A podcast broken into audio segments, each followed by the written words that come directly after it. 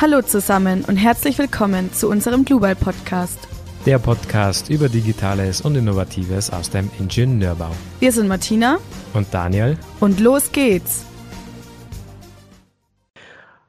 Hallo und herzlich willkommen zu unserer letzten Folge in diesem Jahr. Viele haben sich's gewünscht und heute haben wir wieder mal eine sehr spannende Folge für euch vorbereitet. Und zwar beschäftigen wir uns wieder mit einer Katastrophe die im Bauwesen maßgebend etwas verändert hat.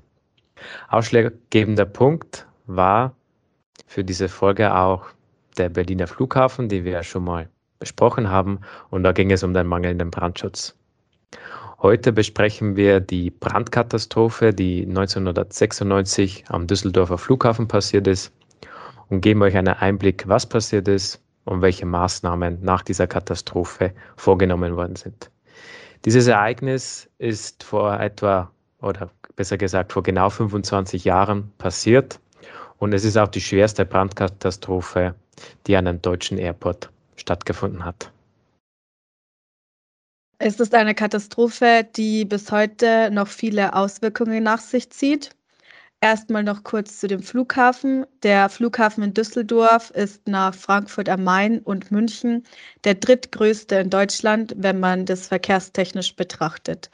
Für das Land Nordrhein-Westfalen ist es der bedeutendste Hauptverkehrsdrehpunkt und es gibt ungefähr 80 Fluggesellschaften mit über 230 Zielen in insgesamt 65 Ländern. Als kleiner Sidefact noch, der Flughafen hat einen Tower von 87 Metern Höhe und es ist der höchste Tower in Deutschland. Das Unglück ist im Jahr 1996 passiert und wie wir es ja bisher bei den vorherigen Folgen schon kennengelernt haben, eine Katastrophe, die passiert nicht einfach so, sondern ist meistens eine Verkettung und Aneinanderreihung von mehreren Fehlern. Was ist denn damals genau passiert? Es ist der 11. April 1996. Die Temperaturen liegen bei um die 10 Grad Celsius. Es ist leicht bewölkt und heiter. Die Osterferien sind fast zu Ende. Trotzdem ist am Flughafen Düsseldorf verhältnismäßig wenig los. Nicht nur Urlauber laufen hier rum, sondern auch viele Angestellte und andere Arbeiter. Auch zwei Schweißer gehen ihrer Arbeit nach. Sie sind aus einer Dortmunder Firma. Gegen 13 Uhr beginnen sie mit ihrer Arbeit über einen Blumenladen. Sie sollen die Dehnungsfuge auf der Zufahrt bearbeiten. Das ist eigentlich eine Routineaufgabe. Aber die Funken sprühen. Vermutlich tropft dabei das glühend heiße Bitumen auf die Zwischendecke. Natürlich nicht mit Absicht. Den Besuchern im Blumenladen fällt auf, dass ein merkwürdiger Geruch in der Luft liegt. Aber sie werden beruhigt. Es werden ja nur ein paar Schweißarbeiten durchgeführt. Doch um 15.31 Uhr kontaktiert ein Taxifahrer die Flughafenfeuerwehr. Er sieht einen Funken an der Decke. Zwei Feuerwehrmänner treffen vier Minuten später ein. Mit dabei ist ein Elektriker. Sie vermuten nämlich zuerst eine fehlerhafte elektrische Anlage. Erst da entdecken die drei Experten die beiden Schweißer. Sie bemerken, dass die Arbeit gar nicht angemeldet ist. Was alle Beteiligten in diesem Moment noch nicht wissen, es ist schon viel zu spät. Denn in der Zwischendecke entsteht ganz langsam ein Schwelbrand, den zu diesem Zeitpunkt noch keiner bemerkt. Vielleicht wäre es gut, hier an dieser Stelle kurz zu erwähnen, was ein Schwelbrand ist. Ein Schwelbrand ist eine unvollständige Verbrennung bei ungenügender Sauerstoffzufuhr und daher niedriger Verbrennungstemperatur. Also ein, es entsteht dabei kein richtiger Brand, sondern vielmehr ein Rauch und der Baustoff, der verkohlt daher sehr langsam. Zehn Minuten vor 16 Uhr ist die Hitzeentwicklung so stark, dass der Hohlraum versagt und der Luftsauerstoff die maximale Sättigung erreicht. Niemand weiß, was gerade wirklich passiert. Doch jetzt beginnt die Katastrophe erst wirklich. Es kommt zu einem Flashover, der sogenannten Rauchgaszündung. Von einem auf den anderen Moment brennt die gesamte Decke. Sie ist 250 Meter breit. Der Flashover ist für alle Beteiligten eine sehr gefährliche Situation. Es ist nämlich der Übergang von der Entstehung eines Brandes zum Vollbrand, also eine schlagartige Brandausbreitung, deshalb auch oft als Feuersprung bezeichnet. Zuerst entwickeln sich normale Temperaturen in der Zwischendecke, wie wir es hier bei dieser Folge mitbekommen, und dann erhöhen sich die Temperaturen bis zu einer kritischen Stufe und übersteigen diese. Und irgendwann zündet es plötzlich durch. Das passiert extrem schnell und ist aus diesem Grund auch extrem gefährlich. Und deshalb ist es auch die häufigste Todesursache von Feuerwehrleuten im Einsatz. Einen kleinen Ausblick gebe ich noch in die ganze Entstehung eines Brandes. Insgesamt kann man das in zwei Abschnitte unterteilen. Einmal den Entstehungsbrand und den vollentwickelten Brand. Und den Entstehungsbrand, den kann man in zwei Phasen wiederum unterteilen. Zunächst gibt es einmal eine Zündphase. Dafür braucht man immer eine Zündquelle. Und hier entzünden sich brennbare Stoffe, in diesem Fall das Styropor, wahrscheinlich durch Funken bei der Schweißarbeit. Die zweite Phase beim Entstehungsbrand ist die Schwelbrandphase. Hier heizt es bis zu einer bestimmten Grenztemperatur auf. Und dann der zweite Abschnitt, der voll entwickelte Brand. Zunächst gibt es da diesen Flashover, also diesen Feuersprung bis zu einer extrem hohen Temperatur und dann tritt die Vollbrandphase ein. Also alle brennbaren Stoffe verbrennen unter allmählich steigender Temperatur bis zu einem Maximum und dann kommt die Abkühlphase. Also nach Abbrand der gesamten Brandlast kühlt der Raum langsam wieder ab. Die Menschen bemerken eine riesige schwarze Rauchwolke im Terminal A, die sich rasend schnell ausbreitet. Im Gebäude befinden sich in diesem Moment noch etwa 2000 Personen. Bitte verlassen Sie unverzüglich das Gebäude, hört man aus den Lautsprechern. Es bricht Panik aus. Die Menschen, die sich drinnen befinden, versuchen so schnell wie möglich, dem beizenden, dichten, schwarzen Rauch zu entkommen. Leute schreien, laufen auf Parkdecks. Sogar aus den Gullideckeln qualmt der Rauch raus. Es ist nun 15.55 Uhr, also 24 Minuten nach dem Absetzen des Notrufes durch den Taxifahrer. Die Einsatzkräfte wissen zu diesem Zeitpunkt noch nicht, was auf sie wartet. Was aber klar ist, es ist kein gewöhnlicher Einsatz. Sie werden beauftragt, so viele Feuerwehrleute wie nur möglich zu organisieren. Die Brandbekämpfung ist extrem schwer. Viele der Feuerwehrkräfte arbeiten allerdings nicht für die Flughafenfeuerwehr. Sie sind deshalb dem Gebäude nicht vertraut. Die Einsatzkräfte können erst gegen 16.30 Uhr in die Ankunftsebene eindringen. Auch die Fluglotsen bemerken erst spät, was sich da im Hauptterminal zurichtet. Deshalb dauert es 40 Minuten, bis die Flugzeuge auf die umliegenden Flughafen verteilt umgeleitet werden. Die Feuerwehrleute erzählen danach über den sehr schwierigen Einsatz. Es war alles schwarz. Man hat nur noch manchmal wenige Fußspuren gesehen. Denen sind sie gefolgt. Aus der Air France Lounge kommen verzweifelt Anrufe nach Hilfe. Es gibt hier keinen Notausgang. Der Mitarbeiter des Flughafens weiß nicht, wo genau sich diese Menschen befinden. Auch die Einsatzkräfte können wegen dem dichten Rauch nicht durchdringen. Für die Menschen in der Lounge ist es ein verlorener Kampf. Irgendwann verstummt der Hilferuf. Dennoch war der Kampf ums Überleben gewaltig. Feuerwehrleute erzählen, was sie da erlebt haben. Menschen haben ihren Kopf in Mülleimer gesteckt zum Beispiel, um nicht zu ersticken. Bei Brandkatastrophen sterben die Menschen meist an den Folgen einer Rauchgasvergiftung und ersticken. Denn der giftige Rauch, der enthält Atemgifte, zum Beispiel Kohlenstoffmonoxid. Und wenn man diese einatmet, dann führt das schnell zur Bewusstlosigkeit und es können zum Beispiel auch toxische Lungenödeme entstehen, also Flüssigkeit im Lungengewebe. Und dann tritt meistens der Tod durch Ersticken ein.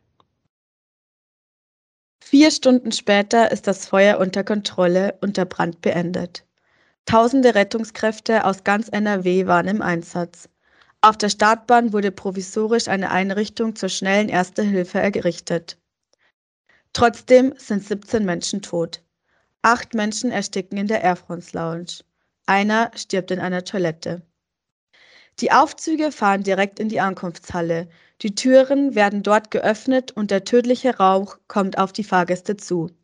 Sieben Menschen können dem nicht standhalten. Besonders tragisch, darunter ist auch ein Vater mit seinem sechsjährigen Sohn, die einen Angehörigen abholen wollten. Sechs Wochen nach dem Unglück erliegt ein weiterer seinen Verletzungen infolge einer Kohlenstoffmonoxidvergiftung. Es verletzen sich insgesamt 88 Reisende sehr schwer. Trotzdem gibt es auch zwei erstaunliche Geschichten. Ein französischer Gast kann sich aus der Air France Lounge befreien. Er schlägt mit einem Stuhl das Fenster ein und springt dann raus. Dabei verletzt er sich sehr schwer, weil es doch eine beachtliche Höhe ist. Die Sanitäter sind aber sofort vor Ort. Ein weiterer Geschäftsmann ist der letzte in der Lufthansa Lounge. Während alle evakuiert werden, ist er noch auf der Toilette. Er bekommt deshalb die Tragödie nicht mit. Die Tür ist verschlossen, als er fliehen will. Er hat sich ein nasses Handtuch ins Gesicht gehalten, damit er den beizenden Rauch nicht so stark einatmet. Dann hat er seine Sekretärin in Dresden angerufen und ihr erklärt, dass er um sein Leben kämpft. Es dauert knapp eine Stunde, bis er aus der Lounge gerettet wird.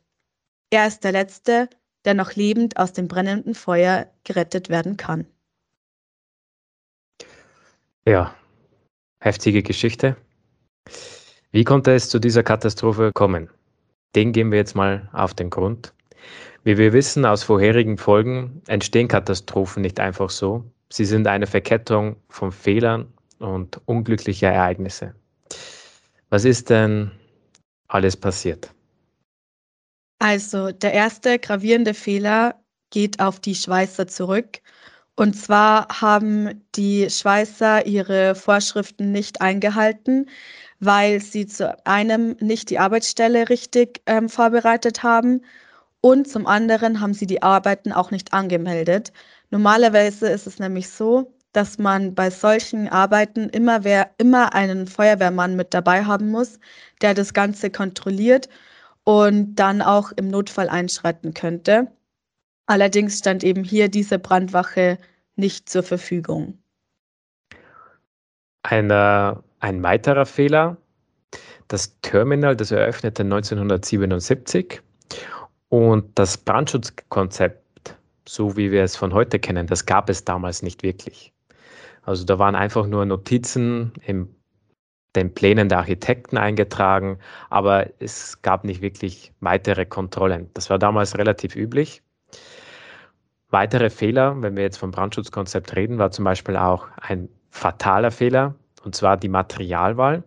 Denn in der, als Isolierung in der Zwischendecke wurde Polystyrol verbaut und das ist ein relativ schnell brennbares Material. Vor 30 Jahren war das halt relativ billig, also ein schwer entflammbarer Baustoff, der eigentlich vorgeschrieben war. Und deshalb hat man sich auch für dieses ja, Styropor da entschieden. Das Styropor fördert die extrem schnelle Ausbreitung des Feuers. Was auch noch dazu beigetragen hat, dass sich das Feuer relativ schnell ausbreiten konnte, war die Verstarbung von Belüftungsanlagen. Die Experten sagten damals, dass alleine drei Atemzüge schon ausreichten, um bewusstlos zu werden. Wenn wir dann auch noch ein bisschen auf das Brandschutzkonzept eingehen, es gab damals auch keine Sprinkleranlagen und es gab noch weitere Probleme im baulichen Brandschutz. Baulicher Brandschutz ist halt ähm, da, wo man halt baulich eingreifen kann, in Form von Bauteilen, Baustoffen und so weiter. Es fehlten beispielsweise Brandschutztüren und auch keine Fluchtwege. Also es gab damals keinen Fluchtweg aus der Air France Lounge. Und die Klimaanlage, die hat das dann auch noch zusätzlich begünstigt. Denn der Rauch, der konnte schneller sich verbreiten, sogar in Bereiche, die eigentlich nicht betroffen waren. Eine Entlüftungsanlage wurde auch zu schwach dimensioniert, damit ebenfalls zusätzlich Kosten gespart werden können. Außerdem gab es auch keine Entrauchungsanlagen. Ja, ein weiteres Problem ist dann auch noch, dass die Funkfrequenzen der Feuerwehren sehr unterschiedlich waren und deshalb sind die meisten äh, Einsatzkräfte erst sehr spät eingetroffen und wie wir in dem Text ja schon gesagt haben, ist es so, dass die meisten Feuerwehrleute nicht aus der Flughafenfeuerwehr waren und deshalb waren das keine ortsansässigen Arbeiter und Feuerwehrleute. Und da es keine Gebäudepläne gab für die, hat es denen natürlich sehr schwer gefallen, sich in dem Gebäude zu orientieren, weshalb die Rettungsaktion deshalb auch verlangsamt wurde. Ja, wie man sieht, kommt hier leider einiges zusammen. Nachher ist man natürlich immer schlauer und man will natürlich aus diesen Fehlern lernen. Hätte man vielleicht ein bisschen mehr mit Nachsicht gehandelt, wäre vielleicht die Katastrophe verhindert worden. Aber kommen wir zum Prozess. Was ist denn da passiert? Ja, also wie man jetzt denkt, gibt es bestimmt jemanden, der sich dafür verantwortlich machen muss. Und wie war das genau, Daniel? Ja, der Schaden, der beläuft sich auf eine Summe von etwa eine Milliarde Mark damals. Und der Prozess beginnt dann auch im Dezember 1999 und leider verläuft dieser Prozess auch sehr schleppend. Und das hat mehrere Gründe, auf die wir dann später noch kommen werden. Insgesamt werden neun Menschen angeklagt, darunter Architekten, Manager, Schweißer und Brandschutzverantwortliche. Allerdings hat nicht nur der Flughafen einige Mängel, sondern auch der Prozess. Und jetzt kommen wir eigentlich auch zu den Pannen, warum es, warum der Prozess auch relativ schleppend voran lief. Denn ja, nach fünfeinhalb Jahren wurde der Prozess ja vorzeitig eingestellt. Kannst du uns sagen, warum das so war? Genau, nach acht Monaten und insgesamt 42 Verhandlungstagen kommt dann auch dabei raus, dass ein Schöffe alkoholkrank ist. Und für den Prozess kann das eigentlich so gewertet werden, als würde er im Gericht gar nicht da sein oder eine ganze Stimme wegfallen. Und für den neuen Prozess muss die Gerichtsbesetzung deshalb wieder neu aufgestellt werden, weil bei einem anderen Schöffe Brandstiftung in einem anderen Zusammenhang vorgeworfen wird. Deshalb wird nach 89 Verhandlungstagen der Prozess vorzeitig beendet, aber niemand wird verurteilt. Insgesamt mussten die Angeklagten nur eine Geldauflage zwischen 6.000 und 40.000 Mark bezahlen, je nachdem, wie sie eben in, bei ihrem Einkommen verdienen. Hätte man nämlich den Prozess weitergeführt, wären die Kosten explodiert bis dahin, also bis zum 89. Verhandlungstag, waren die Kosten schon bei rund 3 Millionen Mark.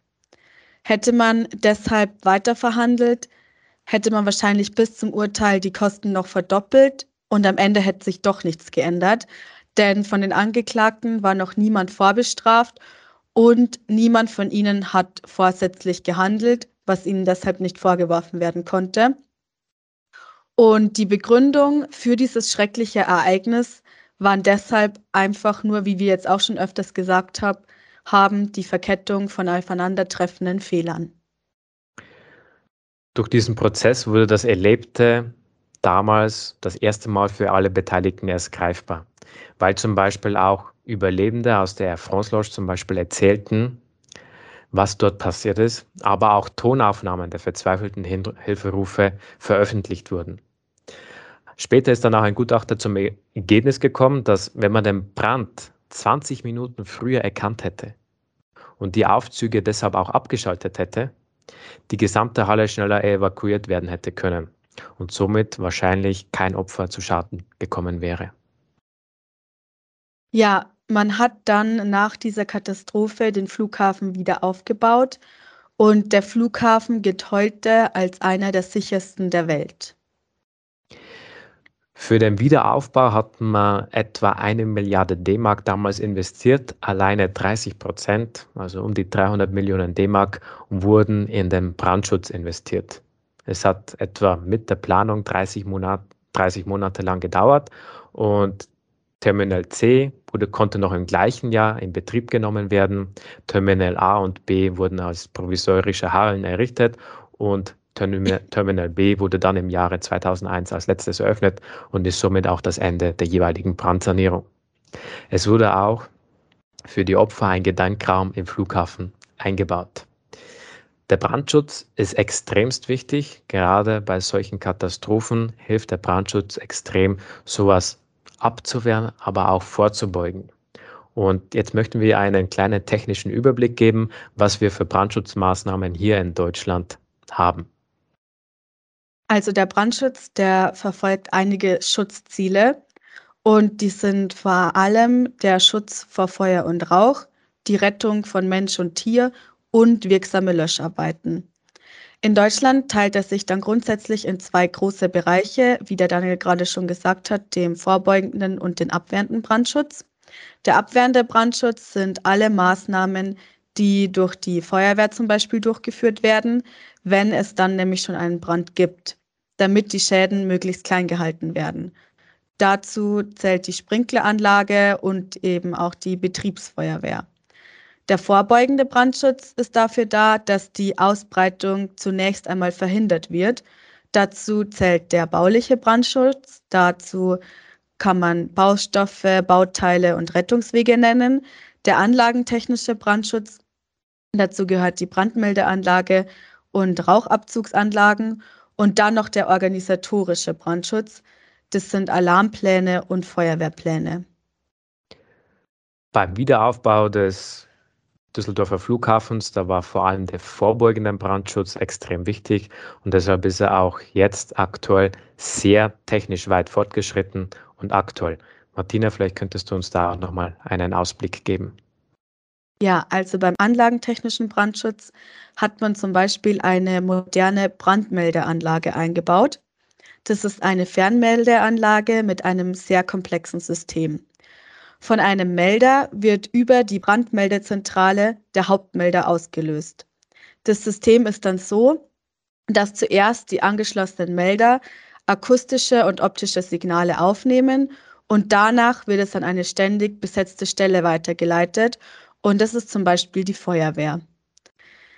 Im Düsseldorfer Flughafen sind fast 15.000 optische Rauch- und Wärmemelder verbaut worden und 55 Rauchansaugbrandmeldesysteme, die in, in speziellen Bereichen des Brandgas früh genug erkennen sollen.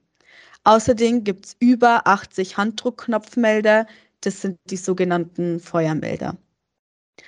Dann gibt es eine professionelle Entrauchungsanlage, die soll in kurzer Zeit den Rauch absaugen. Das wurde schon in vielen Versuchen an Modellen vorher getestet und diese Anlage wird auch wieder automatisch von der Brandmeldeanlage gesteuert.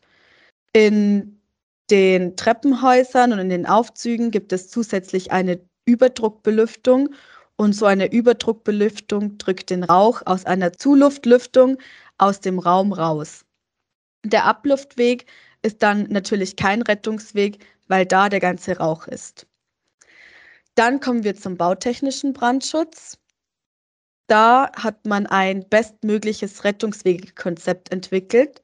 Über den Rettungsweg sollen sich die Menschen zunächst einmal selbst retten können, weil sie das Gebäude selbstständig verlassen. Das ist dann über Gänge, Ausgänge, notwendige Fluren und Treppen. Allerdings muss es aber auch noch einen Weg zur Fremdrettung geben. Das ist ein zweiter unabhängiger Rettungsweg, der von der Feuerwehr gut erreichbar sein muss.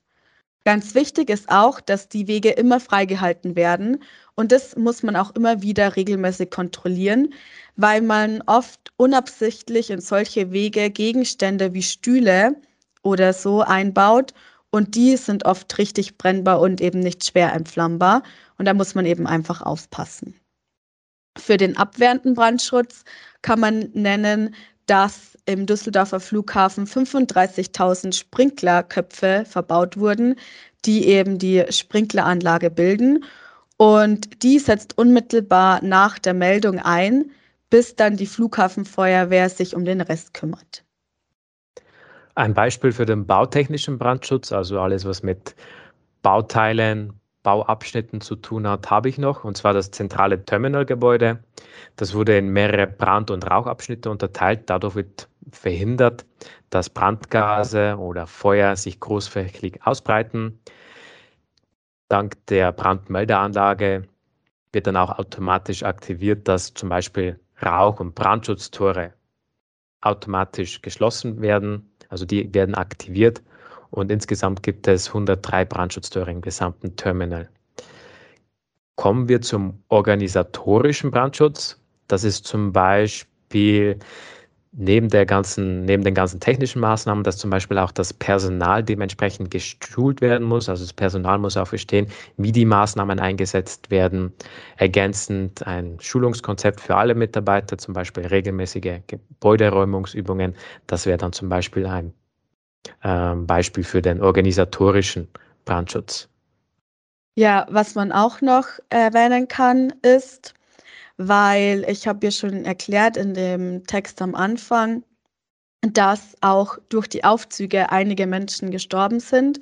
Und deshalb ist es jetzt so, dass im Brandfall die Aufzüge automatisch in eine sichere Etage fahren und die bekommen auch wieder über die Brandmeldeanlage ein Signal.